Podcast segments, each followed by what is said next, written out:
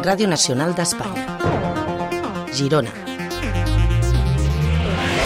Bon dia, són tres quarts de nou i comença el temps per l'actualitat de les comarques de Girona. Fins a les nou, les informacions més destacades amb les que s'inicia aquest dimarts 27 de febrer de 2024. Per començar, però, connexió amb l'Agència Estatal de Meteorologia. Volem conèixer la previsió per les pròximes hores. Ivan Alvarez, bon dia. Bon dia.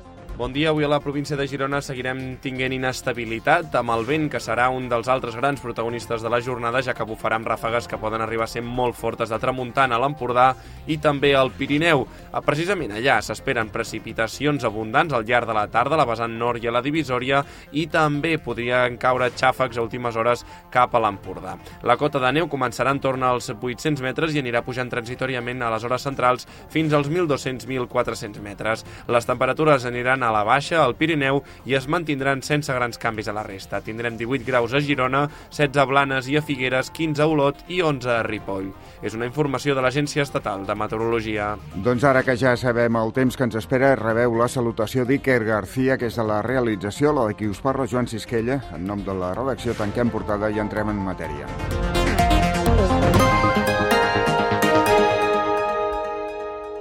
Comencem i ho fem molt atents a la mobilització dels pagesos gironins que han tornat a tallar l'AP7 i la N2 a l'alçada de Puntós per reclamar millores de les condicions que té el sector. El tall s'ha iniciat pels vols de dos quarts d'una de la matinada, tot i que inicialment s'havien convocat les accions a partir de les 8 d'aquest matí. Desenes de tractors bloquegen l'autopista en els dos sentits i també es van encendre dues fogueres amb arbrat, fustes i rodes a cada costat de la via.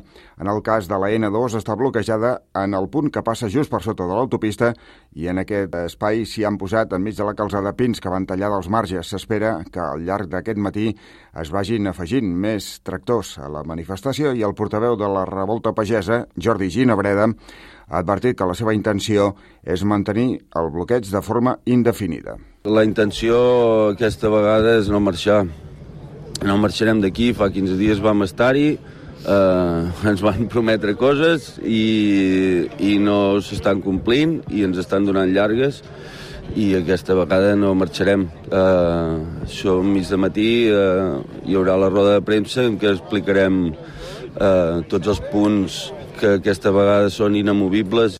A banda dels talls a puntós, tant a l'autopista com a la N2, els agricultors de les comarques gironines també han organitzat per aquest dimarts un altre tall, en aquest cas al Coll d'Ares, al Ripollès. N'estarem especialment pendents d'aquestes mobilitzacions, com dèiem. Canviant de qüestió, l'alcalde de Sant Julià de Ramis, Marc Puigtió, confia poder trobar fórmules per restituir Medinyà com a poble si l'esmena que Esquerra Republicana i la CUP han registrat a la futura llei de memòria democràtica s'aconsegueix tirar endavant. El redactat que proposen diu literalment que els ajuntaments suprimits per les autoritats franquistes mitjançant la incorporació a d'altres municipis tenen el dret de ser restituïts recuperant la seva personalitat. Per Puigtió, d'entrada, això ja serà un reconeixement moral cap a Medinyà. Per Medinyà, el que suposarà aquesta esmena que han registrat Esquerra i la CUP és un reconeixement, no? Uh, com a mínim que dintre la, llei, la, la nova llei de memòria històrica del Parlament de Catalunya que s'aprovarà, doncs que hi hagi aquesta frase que ens permeti doncs, uh, acollir-nos en un futur a un possible nova via de restitució del poble de Medinyà o com a mínim que ens serveixi pel reconeixement de, de, de Medinyà com a poble. L'alcalde assenyala a més que s'obre la porta a la restitució legal de Medinyà com a municipi. L'esmena no restitueix el poble de Medinyà, ni molt menys com a poble, però com a mínim ens permetrà que tingui un reconeixement eh, i obrir possibles noves vies cara d'un futur que amb aquest reconeixement doncs, es pogués arribar a trobar una fórmula a restituir. Tant Sant Julià més com Medinyà tenim molt clar doncs, que Medinyà ha d'acabar seguint un poble, per tant, cada vegada que hi ha hagut alguna via que ens ha permès fer un pas o com a mínim obrir una mica un camí, doncs eh, ho hem fet. I sigui aquest govern o sigui el govern que sigui, doncs hem d'anar buscant fórmules per acabar restituint el poble de Medinyà. Un decret franquista va obligar el 1972 a l'anexió de Medinyà a Sant Julià de Ramis i des d'aleshores únicament ha recuperat la condició de municipi propi durant uns dos anys. El 2015 el Parlament de Catalunya va aprovar la restitució, però el 2017 el Tribunal Constitucional va anul·lar l'acord. A Girona, l'Ajuntament ha aprovat inicialment el Pla Especial Urbanístic que ha de permetre l'ampliació del cap de Can Givert del Pla. La Junta de Govern local ha avalat el document que ara s'ha de sotmetre a informació pública i després haurà de passar per ple.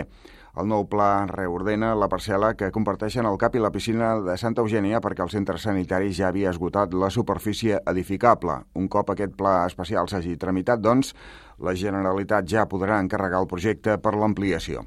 El centre d'atenció primària atén a una població de referència de 31.000 persones i des del 1996 ofereix un servei d'urgències i d'atenció continuada. Ara fa 14 anys, el 2007, ja se'n va fer una primera ampliació.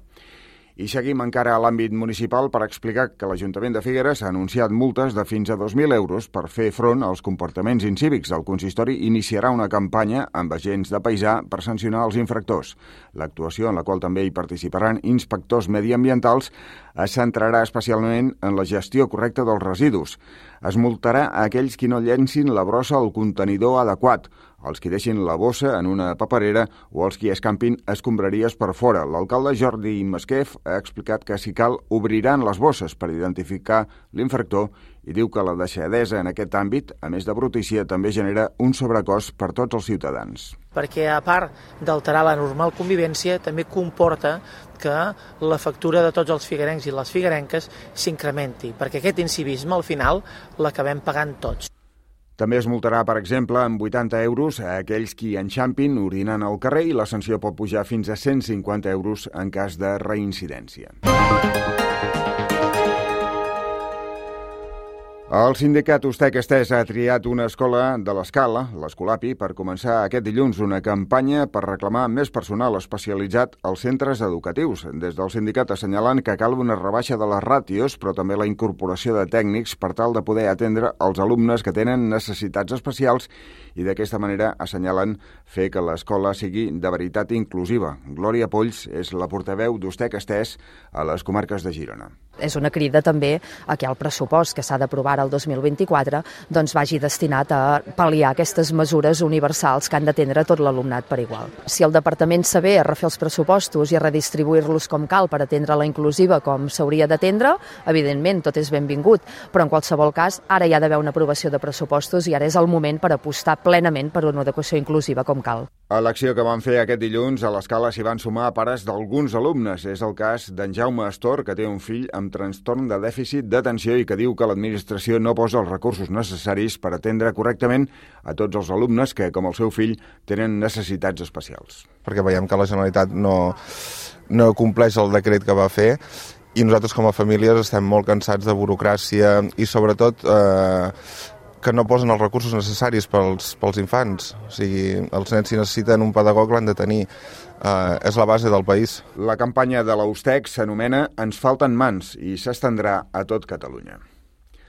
Els Mossos d'Esquadra han detingut a un home de 24 anys per delictes de lesions i amenaces en diverses baralles en bars de Sant Joan, Les Fonts i Olot. L'home havia fracturat la clavícula i el nas a un veí del poble en una baralla que va començar en un bar i va acabar a l'exterior del local. També està detingut per amenaçar de mort a una persona en una baralla als afores d'un bar d'Olot.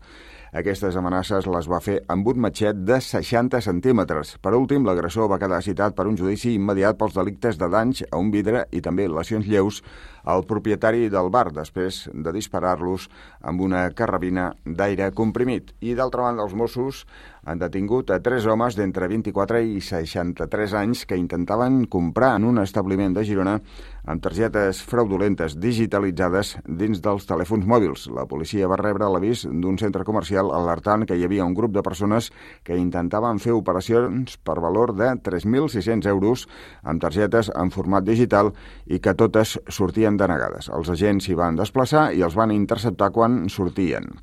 Quan els van identificar i escorcollar van comprovar que duien 18 mòbils i 8 targetes digitals que no estaven registrades als seus noms.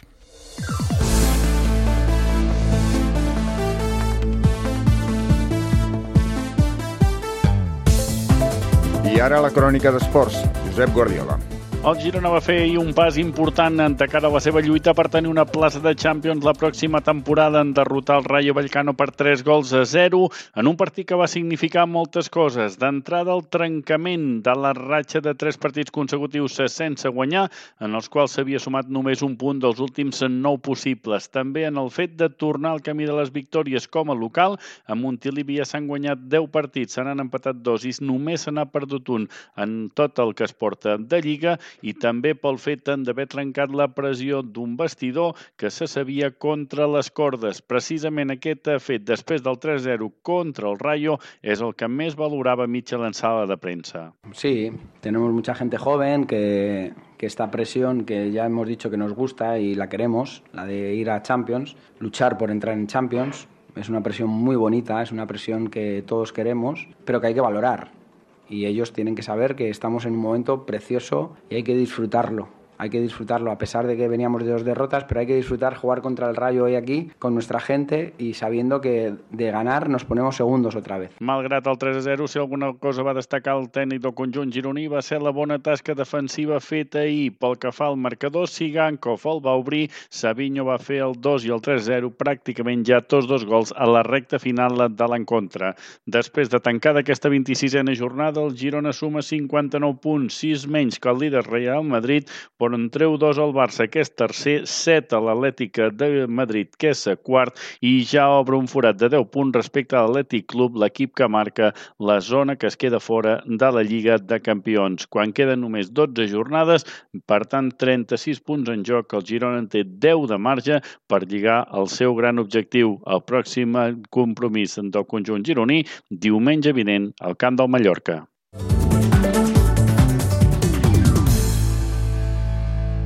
El MOT, el festival literari que comparteixen Olot i Girona, ha estrenat una nova secció a la seva pàgina web en què es recopilen els 375 autors que han participat al llarg de les 10 edicions que s'han fet fins ara. Glòria Granell és la codirectora del MOT. I també ho tindrem en format vídeo i també, que això penso que és molt important, al web. Hi haurà una entrada de 10 anys on podrà explicar els diferents autors o autores que han vingut i accedir la conversa en què van participar i veure el vídeo directament. L'edició d'aquest any del MOT es farà del 14 al 16 de març a la capital garrotxina i del 21 al 23 també de març a Girona. Al llarg d'aquests sis dies hi desfilaran 39 autors que parlaran sobre l'autoficció literària. I destaquem en aquest punt que Marta Cortizas, del celler de Can Roca, de Girona, ha estat proclamada com a millor somalia de Catalunya del 2024 en un concurs celebrat aquest dilluns a la Universitat de Cervera. Els guardons es van lliurar en el marc d'un sopar organitzat per l'Associació Catalana de Sommeliers i Cortizas destacava que cada vegada hi ha més gent jove interessada pel món del vi. Bueno, creo que hay muchísima gente joven interesada en el vino. Creo que vamos, estamos ya en un punto de, que el vino está ya mm, en nuestras mesas habituales y que cada vez queremos saber un poco más y creemos que, creo que estamos en un punto muy, muy interesante. Está creciendo la sumillería. Canviem de qüestió i fem atenció a la iniciativa de l'Escola de Música Municipal Conrad Saló de la Bisbal d'Empordà, que ha engegat un projecte per fer arribar la copla a les aules. Els seus professors van a les escoles públiques i ensenyen nocions de tiple i fabiliol als alumnes de quart i cinquè de primària en horari lectiu. La iniciativa vol democratitzar la música d'arrel tradicional i fomentar també vocacions, a més de demostrar que la copla, diuen, no està renyida amb les noves tecnologies perquè els instruments que toquen els infants s'han dissenyat i imprès en 3D. De moment es fan classes en dos centres, però el director de l'Escola de Música, Oriol Uller, ja avança que l'objectiu és que el projecte tingui continuïtat en propers cursos. La iniciativa ha rebut una subvenció de Som Sardana dins de la convocatòria Innovem. Sí, sensibilitzar, eh, buscar vocacions seria una, un, un dels objectius, no, no és, no és l'únic, eh, tampoc, eh, no és l'únic. Eh, de fet, en, el, en, el, en les classes eh, també intervenen elements curriculars, o sigui, eh, també podem treballar conceptes d'afinació, podem treballar conceptes de ritme, conceptes de pulsació, eh, però sobretot insisteixo que de manera pràctica. S'acaba la bulla, queda sangria, I arribem a les 9 amb Stay Homes, que seran un dels caps de cartell de la segona edició del Festival Harmonia, el certamen destinat al públic familiar que es fa a les planes d'Hostoles. Figaflaues i Triquell seran els altres dos caps de cartell d'aquesta nova edició. És l'únic que demano, joder, el teu veneno és contagiós, el teu moreno i el vestit de flors. Així